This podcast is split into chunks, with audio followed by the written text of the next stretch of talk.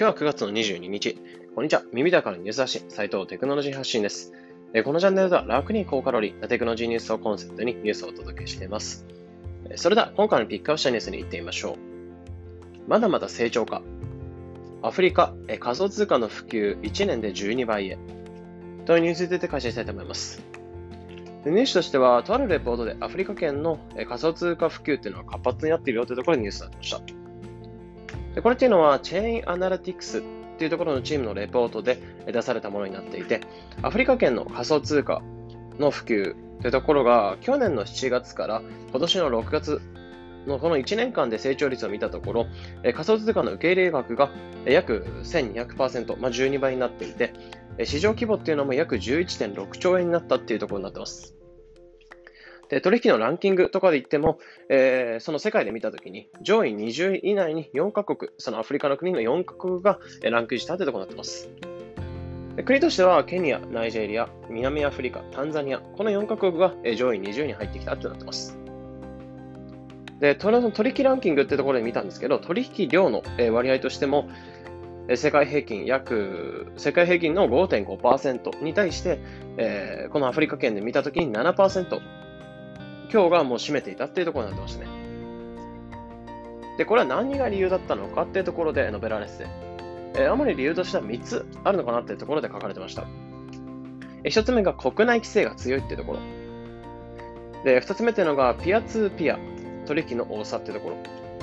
あと3つ目っていうのが、えー、送金というのが多くて、法定通貨の手数料が高いっていうところ。えこの3つとなってくるのかなってところを思ってます。で、一つ目というのは国内規制が強いというところなんですけど、アフリカ圏内って、あの、銀行で、銀行が基本、基本なんかその仮想通貨っていうものを嫌っていることが多くて。なので、アフリカ圏内で、国内で銀、国内で銀行と仮想通貨企業の取引っていうのを規制していることが多いんですよね。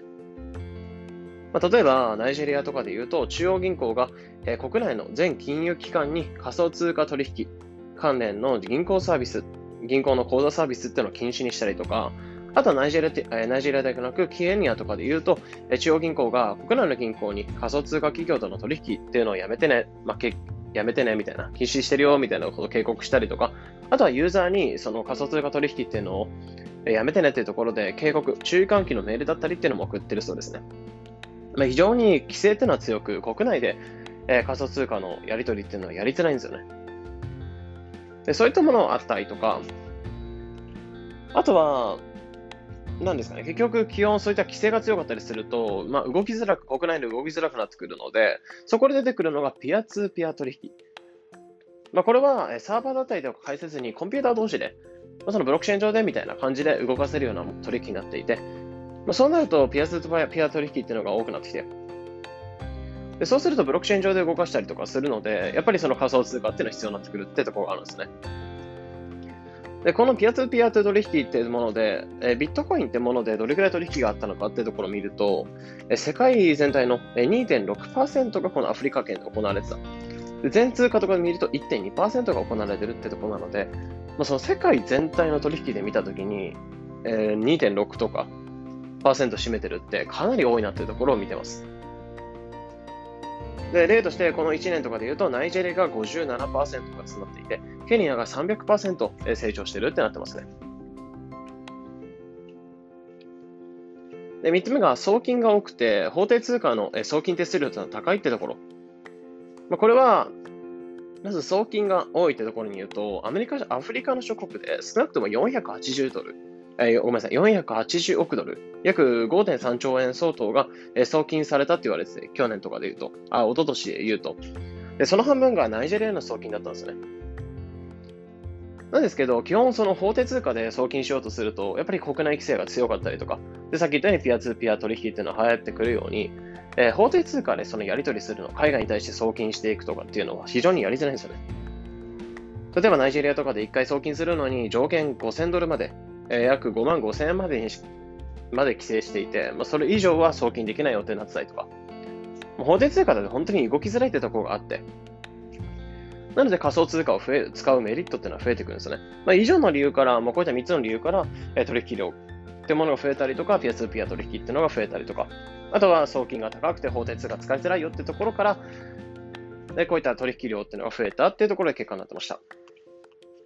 まあ、このニュースっていうのを見て思うのは、まあ、最近とかで言うと、リップル社がアフリカ企業に、えー、国際送金企業とかに、えー、そのリップルのネット、えー、リップルのブロックチェーンの、えー、ネットワークっていうのを提供したりとか、まあ、最近その仮想通貨の取引をよりよりやりやすくなるようにアフリカ企業に対して、えー、かなり出資している部分が多いんですよね。なので、その仮想通貨取引っていうのがよりやりやすくなってくる、そのインフラっていうのは整ってくるんじゃないかなと思ってて。あとはそのアフリカ圏って結構やっぱり人口規模っていうの多いと思うので、まだまだ発展途上ではあると思うので、まあ、そこでそういった、えー、リップル社だったりとか、他の企業だったりっていうのが取引をやりやすくしてくると、えー、爆発的に伸びるんじゃないかな。なので、まだまだこれから成長っていうのはどんどん期待されるんじゃないかなってところも思いました。というところで今回はまだまだ成長がアフリカ仮想通貨普及で1年で12倍へというところでニュースで話していきました。まあ、このような形でこのチャンネルではテクノロジーニュースというのを深掘りして、できるだけ分かりやすくお伝えしております。日々の情報収集にお役立てください。それでは良い一日を。